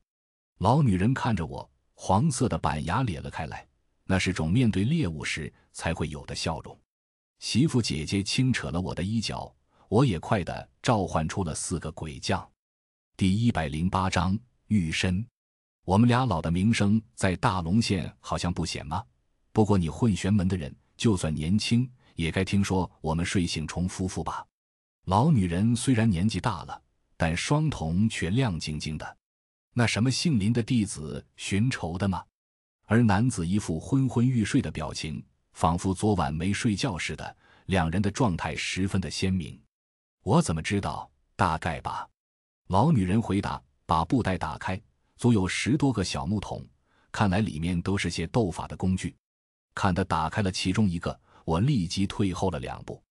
睡醒虫是什么？我不知道，但就算媳妇姐姐不提醒我，我也能看出他们的厉害。阴阳眼中两人的气息都很强，也不知道王栋怎么把他们请来的。砰！黑毛猴庞大的身影出现在我后面，大爪子把一群偷袭我的虫子拍落地面。宋婉仪坐在黑毛猴身上，居高临下的看着两人。西君穿着淑女，但动作却不雅观，两只手垂着，一头的袖自然的甩在空气中，两只猩红的眼珠子散着灿灿的光芒。江寒也是狂吼一声，扎着马步站在我跟前。他身体高大，灵魂结实无比。看到这对男女居然召唤虫群，我哪还不知道林飞鱼是死在他们手中？我眼里涌动着仇恨，杀一眼都掩不住。果然是养鬼的，不过怎么是四只？王栋，你的情报是不是有误呀？老女人阴沉地问了起来，放出了偷袭的虫子。虽然没打算直接见效，但也不至于给人一拍就没了吧？我怎么知道？本来就没说，肯定就是三只鬼将，而且给你们的钱可没有少吧？最多再加三成，怎样？王栋皱了皱眉，也觉得对我的实力错误的估算了。第一次见我的时候，我只有一只鬼将，现在居然已经四只了，而且连家里的黑狗都给他收服了。加三成是多少？老男人半眯着眼问起来。一共给你们一百万，可以了没？王栋阴沉着脸。这三人居然不把我放在眼里，嚣张可见一斑。细菌吃了他。我迅从包里拿出了天师旗，往腰间一插，嘴里念了几句从刘方远那学来的戒法的咒文，激活了天师旗。打着手势，拈起一张蓝符，咬开中指点开法言，就念到了血衣的鬼道戒法。霎时间，四个鬼将浑身都飘着红色的血云。实力的提升已经达到了目前的巅峰状态，细菌化作红色的电光，迅猛地冲向了女人。宋婉仪也是连风刃，跟吃了兴奋剂一样。有了天师气助阵，我现戒法的威力提升明显，加上女居士指点过符箓，我现在实力用突飞猛进来形容都不为过。不过睡醒虫夫妇也不是善男信女，包里的罐子一瓶瓶的打开。虫群飞得漫天都是，让我心生恐惧。草虎之虫，至殒命也。化虫借法，屠鬼。老女人拿出一把小刀，割开了手掌心，用力一握，血液滴入了稍大的虫罐里。红色的虫群瞬间飞了出来，缠上了细菌。细菌给这恐怖的虫群缠住，立即出凄厉的吼声，魂体居然渐渐消亡的样子。黑毛猴！我惊怒交加。叫了黑毛猴上去扑灭虫群，自己也跟着借法起来。阴阳消长，五行转移，阴阳借法，五仙。这是师兄的法术。我有师兄的指符和数量不少的法言，要借法并不困难。一阵五彩的云烟在指符里乍现，很快就冲向了老女人。老女人惊得急退两步，因此控制红色虫群的姿势也给打乱了，解了细菌的围。可看起来睡着的男人居然伸出手指，连续捻了几个指诀，猛一点，我手中的蓝符嗖的就让纸符着火了起来。我莫名其妙的看着忽然着火的纸符，心中凛然的望向了老男人。两百万，这个娃子不好对付，还老叔不是他对手。老男人半睡半醒的双目里带着一丝的凌厉。成交，王栋豁出去了。一百万和两百万差距虽然巨大。但他现在也知道我不是一般的玄门散修，正面对决，害老叔恐怕都打不赢我。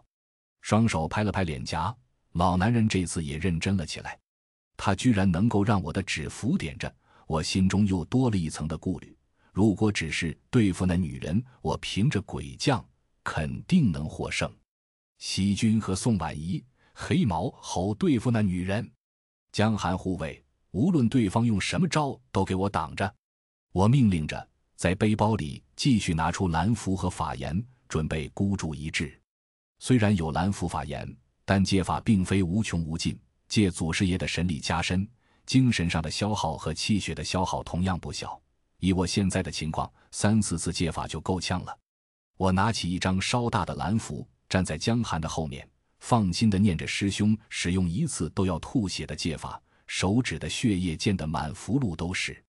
看我这架势不凡，老男人已经不敢轻敌，打开了自己包里一个稍大的虫罐，拿出了一把刀片，从中指那往下切。蓦然间，血肉都翻了出来，他的整个血淋淋的手都伸入了虫罐子里。淋淋明明，浑浑噩噩，化虫戒法，鬼虫。老男人念完晦涩的咒文后，就从虫罐中拔出了手来。我一看，吓了一跳。一只看起来如同蜈蚣一样的红色鬼头虫，正睁着猩红的双目，随后朝我飞来。看来这睡醒虫两夫妇，一人是养活虫，一人是养鬼虫的。鬼虫扑向了我，给拦在前面的江寒扑住了。但那鬼虫非常厉害，见鬼咬鬼，江寒给他咬得惨嚎起来，不过仍死死抱着不放。江寒一个鬼将无法抵抗，很快给咬得奄奄一息。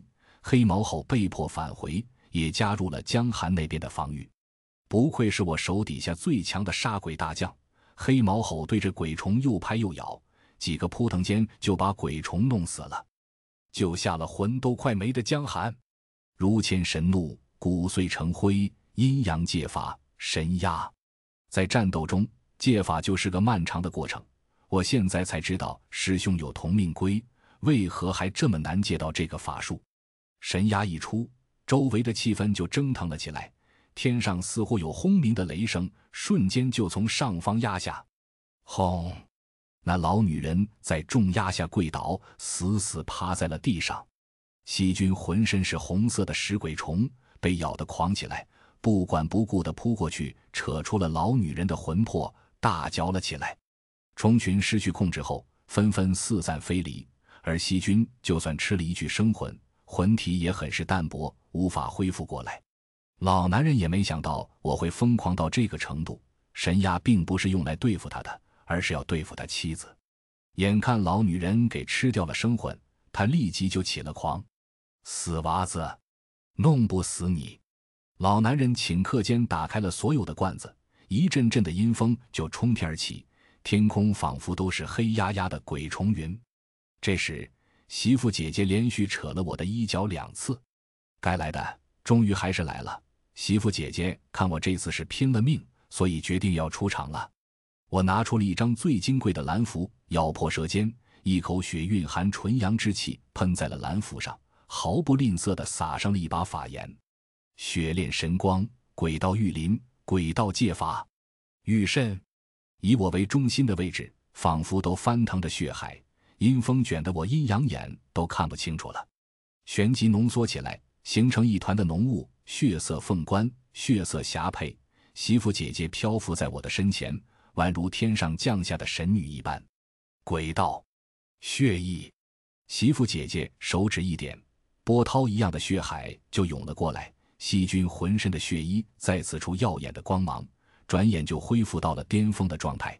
之前江寒还奄奄一息，给媳妇姐姐的血衣加持后，又开始活灵活现起来。四个鬼将再次投入了战斗后，老男人震惊不已。一看见这阵势，脸都白了，连打数个法印，趁着媳妇姐姐还没完全凝形，疯的控制鬼虫朝我攻来。阴阳借法，神压。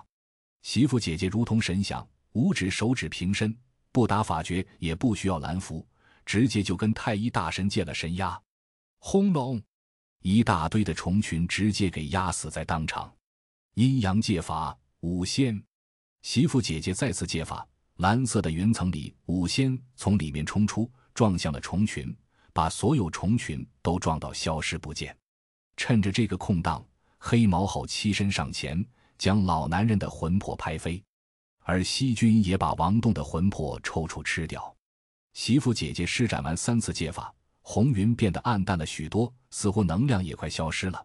这一次召唤他，他的每一次法术都像是我在施展一样，连威力都不尽相同。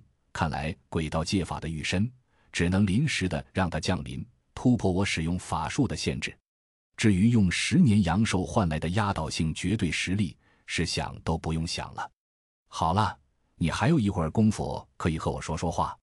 媳妇姐姐看着我，虚幻的身躯并没有在梦中那样实质，完全就是我召唤出来的灵体，很像是阴魂一样的存在。不过光是这样。它强大的力量仍然让我吃了一惊。如果召唤出完全体，岂不是逆天了？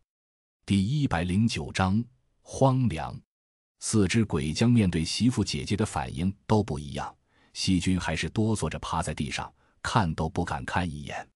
宋婉仪双膝跪坐，低着头，老实的跟见了夫人的丫头，将韩行武将的跪礼，也看得出媳妇姐姐至高无上的鬼道至尊身份。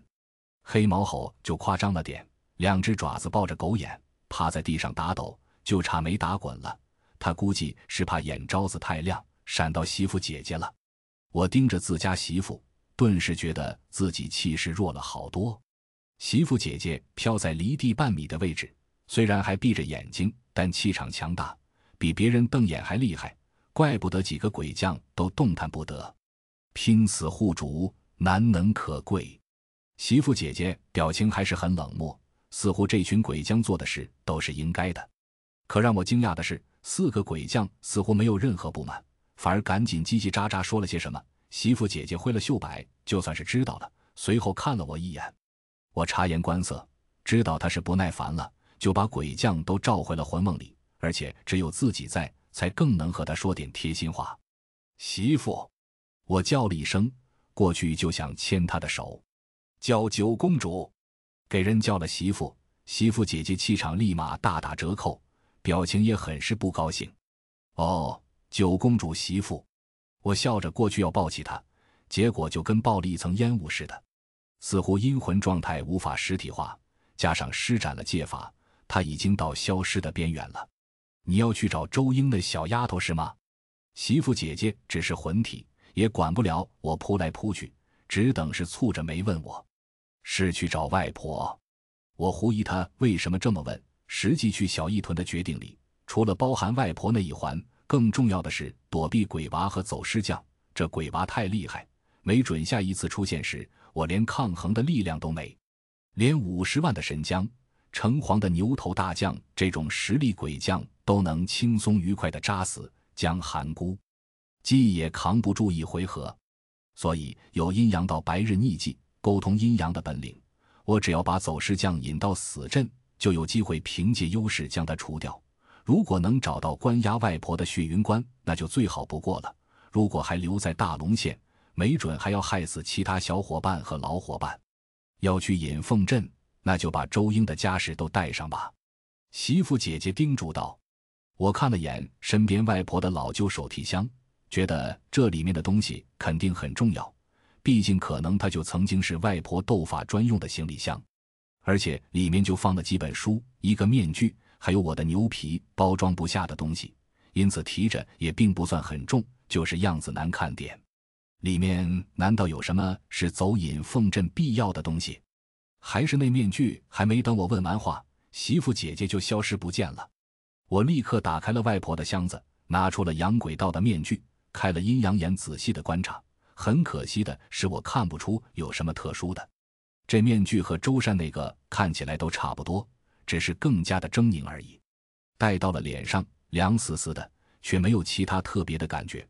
我只能无奈放入了箱子中，拿出了里面的几本书，最后看上了养鬼道的那本咒文书。难道媳妇姐姐就是想让我带着她？养鬼道的咒文画法在里面都有，但我不都学过了吗？只是目前仅能使用里面的血衣和玉身两种养鬼道法术而已。道统的法术并非多如牛毛，斗法时大抵也就仅有几种用得上。我没时间去学习乱七八糟的补助法术，全往威力大、施法简单的学去了。和海师兄正好相反，目前只有白日逆迹和替身纸人，还有林飞鱼的防尸粉。刘方远的辟邪大阵是补助救命类的法术，也是我敢走引凤镇那条路的仰仗。看到山下的警察正陆续赶来，我不敢久留，收拾了下就准备离开。当然，我也没忘了要收集那睡醒虫夫妇身上的东西。简单翻找了下，我并没有找到特别有用的东西，毕竟使用的道法都不一样，只找到了两三两的备用法言而已，刚够我填补刚才请媳妇姐姐出来的消耗。想到之前那老男人指了下我的蓝符，蓝符居然烧了起来，我就特意的去搜索了下，结果真让我找到他手指上戴着的一枚红宝石戒指，我撸了下来，放到了口袋中。倒还没时间细细研究，但值钱不值钱，我是看出来了。去查看王栋时，他身边有个小箱子，怪沉的，或许是匆匆忙忙带走，连锁都没上。我顺手打开来，里面都是百元的钞票。有一大半是整齐叠好的，有一些则是硬塞进去的。大致看了下，估摸着刚好填补了我今天买车的钱。我提起俩箱子就下了山。这里是郊外，到处都是树林和山。我看四周没有车子经过，就硬着头皮打了电话，把韩珊珊喊过来。珊珊，来接我下呗。下了山时再没找到车，就在你们队伍往右那条下山道。别人是躲警察都来不及。我自己是撞上门去了，哇，你可真能呀！把王东弄傻了，让姐就抓个傻子，哼，你欠姐大人情了。韩珊珊气呼呼地说道。然后我就听到了车子动的声音。两三分钟后，韩珊珊就开着警车到了。快上车，我送你回镇上吧。真是的，任务还跑出来，让货队说了。韩珊珊说道。王栋找人杀了林老，林老救过我。不给林老报仇也说不过去。我也不隐瞒韩珊珊，玄门的事情玄门来解决。昨晚他就应该知道了。林老，那你要去给他上炷香吗？韩珊珊有些难过的问我。不去了，直接送我去车站吧。我要能从小义屯出来，一定会去看他老人家。我也没有打算去给林飞宇烧香，我怕看到他的遗像会控制不住掉眼泪。给他老人家报仇，其实就是对他最好的祭奠。如果不是嫌血腥，我甚至要挖了睡醒虫夫妇的心给他献上。行吧，那你可小心了。王栋在县里关系厉害着呢，黑道混得开。听霍队说，一些玄门的邪魔外道都和他纠葛着。你把他弄成这样，那些邪魔外道越供没了，还不找上你？韩珊珊把听来的话对我说了一遍。行吧，我会小心就是了。怪不得王家认识的玄门中人狠厉的不少。连睡醒虫夫妇都能找来当打手，刚才正面斗法差点折在对方手里。姐马上还要去收拾夏伟，可就不送你了。赵倩不怎么会开车的事，你知道吗？山路十八弯的，你只能自己坐面包车去扛龙村了。我知道，所以你送我到车站就行。对了，这里有台苹果手机，过几天就是玉小雪生日了。我这趟进去要是没回来，你和赵倩去看她一趟。还有一箱钱，你把它交给我母亲。我从外婆箱子里拿出了手机，放到了钱箱里。别不想回来了，你自己送去。韩珊珊瞪了我一眼，跟个受气包似的。徒步几十里，什么事都有可能耽搁了。听话，我会回来的。我硬是推给了他。好吧，姐就听话一回，可你要说话算数。韩珊珊看拗不过我，也不问钱哪来的，就接手了。并且随手就丢在了后面。看来他家确实不缺这点钱。送我到了车站后，我买了几天的压缩干粮和大瓶的纯净水，并花两百多人民币包下辆面包车，赶往了扛龙村。山路很崎岖，四处都有悬崖，有的路段仅余一辆车子通行，会车的其中一辆都要退后。司机四十多岁，脸色有些白皙，看起来是知识分子出身，不爱说话。我也是个喜欢安静的人，一路两人大半时间就在沉默中度过了。扛龙村是进小伊屯的第一大村子了，不过官方要建立排放类项目工程的烟雾弹放出后，有不少群众都很紧张。最近多少知道了小义屯招灾的事情，扛龙村也就更冷清了许多。加上前几天一个叫三建的工程组来了，开始在扛龙村必经的路口建起了检查站。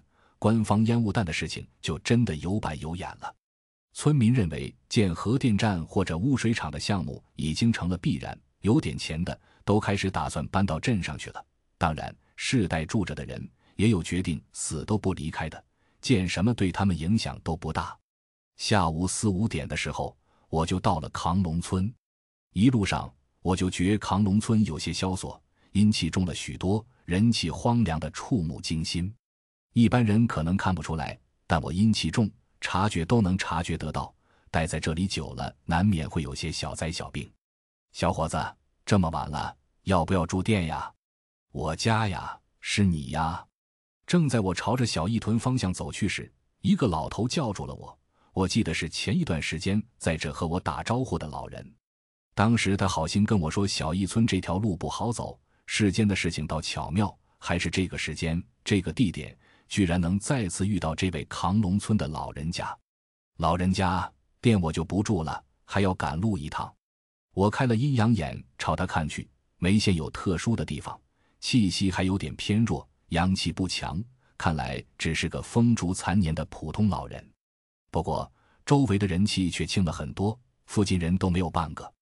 第一百一十章葬行，还要去小伊屯，不是老头多嘴。那群三监的人在那里守着值班，有几个好像蛮能耐的，凶得很，谁都不给进去。哎，小义屯现在什么都没有了。前段时间听说招洪水，人都冲走了，现在里面还是挺危险的。没了人，到了晚上还有些山货下来找吃的，危险。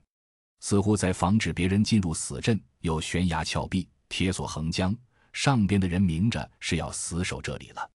悬崖的岸边还有些隆起的土丘。看似没什么怪异，但我看得出上面蒸腾的阴气，那是新坟，埋了人的，没准是上游飘下来的无名死尸。房子外有许多烧过纸钱、香烛，甚至做过法事的痕迹。看来每天晚上，这些伪装成工人的师傅都没闲着，给阴兵和厉鬼上供。大家井水不犯河水。第一间板房有着个大窗户，里面两个穿着工人衣服的汉子看到我提着个手提箱，背着牛皮包走过去，都皱起了眉。敢孤身在这个时间段走这条路的人，他们似乎也是第一次见。小兄弟，迷路了吧？汉子开了门，眉心皱得很深，走出来就问我。紧跟着，后边的房子里也出来了三四个人，胖瘦不一。但年纪同样不轻，我开了阴阳眼看去，这些人都有些实力，玄门中人，绝非什么工地民工。没迷路，我是要去小义屯办事的，这是文件。说着，我拿出了王元义给我开的证明可通行的文件。王组长的，你是下一天，身份证拿来看下吧。那人看了眼通行文书，有些意外的看了我一眼。我拿出了身份证。上面写的地址是小伊屯的，并没有迁回母亲的。哦，还真是。王组长今天打电话已经说过你了。久仰大名，我是这里的看守黎云山，云门的大弟子。你好，黎云山倒是好说话的样子，伸出手要跟我握手。你好，我和他也握了下。云门什么的没听过，不过自报山门，说明云门还是有点实力的。旁边的人看到是熟人，也没过来。允自回了房子，我和黎云山在外面握手，趁机瞄了一眼房子里面，心中也有些震惊。看着普普通通的板房，里面不是拜了祖师爷，就是挂着桃木剑，要么就是一沓沓的符纸什么的。这里哪是工地，简直就是搞封建迷信的。正盯着里面，忽然就看到一双死鱼眼正在黑暗的房子里盯着我看。那是个三十多岁的青年。正盘坐在蒲团上，我只能转移了探视的眼神。里面的人都不简单，敢在死镇的死门处守着的，没点本事不行，脾气也古怪。那李云山大哥，我能进去了没？马上要入夜了。我看了看天，虽然带了电筒，但走夜路也怕掉河里。没问题。不过夏兄弟，你确定一个人进去？还是晚上？黎云山还是问道。眼睛眯了起来，看向了朝着这里巡逻过来的阴兵，是一个人。对了，回头如果有人来找我的，你尽可能的行个方便，放他们进来就是了。我现在对阴兵根本没什么感觉，细菌现在的实力那是见一个吃一个。好说，李云山不知道我有没有见到阴兵，不过既然我敢这么横，他实在也不好拦我。我也不跟他闲聊，朝着里面走去。可刚走了几步，包括那位三十多的年轻人，剩下的人就都走了出来，看着我，脸色有些凝重。阴兵守在这里，数量很多，杀而不死，要进去容易，出来就难了。我不知道他们什么意思，但只要不拦着我，一切都好说。我朝着小道进入了小义屯的地界，遇到阴兵之前，我拿出了白日匿迹的符箓，双手合十默念几句，用朱砂画上了皱纹。贴身揣入怀中，随后拿了枚铜钱丢入了嘴里，气息瞬间消失了大半。那几个人似乎都有阴阳眼，看到我这一手，都有些哑然。白日匿迹虽然没有海师兄那么完美，无法做到一丝能量都不残留，但至少要骗过阴兵还是没问题的。我从阴兵身边穿过去，对方似乎没见我一样，直接就走了过去。如果都是这样。走到死镇都不成问题，我心里兴奋地想着。一路上，我还是在想那个三十多岁的青年，他为什么看我的眼神有些犀利？虽然到最后我实在没想到自己哪里惹了他，但倒是记了下来。不过只要对方不正面惹我就行。时间进入了晚上，星星也挂满了天空。我路过了当时遇到张一丹的那条小路，心情无比的复杂。那时候就是听到沙沙的声音，然后张一蛋就站出来了。正想着，我周边的阴气却重了起来，也是一阵的沙沙声，似乎有什么东西会随时蹦出来似的。不会是？这让我的小心脏一下子就揪了起来。我从刚才起就没有把西君或者宋婉仪招出来，因为阴气太重，会吸引到附近的脏东西，有些厉鬼很聪明，有一定的灵智，没准他上头就跟城隍一个类型的，专门抓鬼将的，给引来了就可就麻烦了。况且现在已经是小一屯的地界，出现什么鬼物都很有可能，有的甚至还是非常难对付的存在。师兄的白日逆迹法术施展后，能躲过这类强大的鬼物，所以不召唤西军几个鬼将才是正确的举动。当然，好处明显，坏处同样也是有的，那就是我必须得靠自己的实力，一旦遇到脏东西，就要胆大的走过去，就跟刚才和阴兵擦肩而过一样。想着，我只能硬着头皮走过去。沙沙的声音还是持续着，似乎跟在我后面一样。来到了开阔点的地方，后面似乎就有东西追了上来了。一路上嘤嘤咽咽的鬼叫声，听得我汗毛都直了起来。我回头一看，愣了下，那是五只看起来瘦弱、满脸铁青的红衣女鬼，其中一个走在前面，另外四个走在后面。后面的四个正用两条手臂粗的白色木棍。抬着一具麻席包裹的物件往我身边走过来，这几位抬尸还是抬人？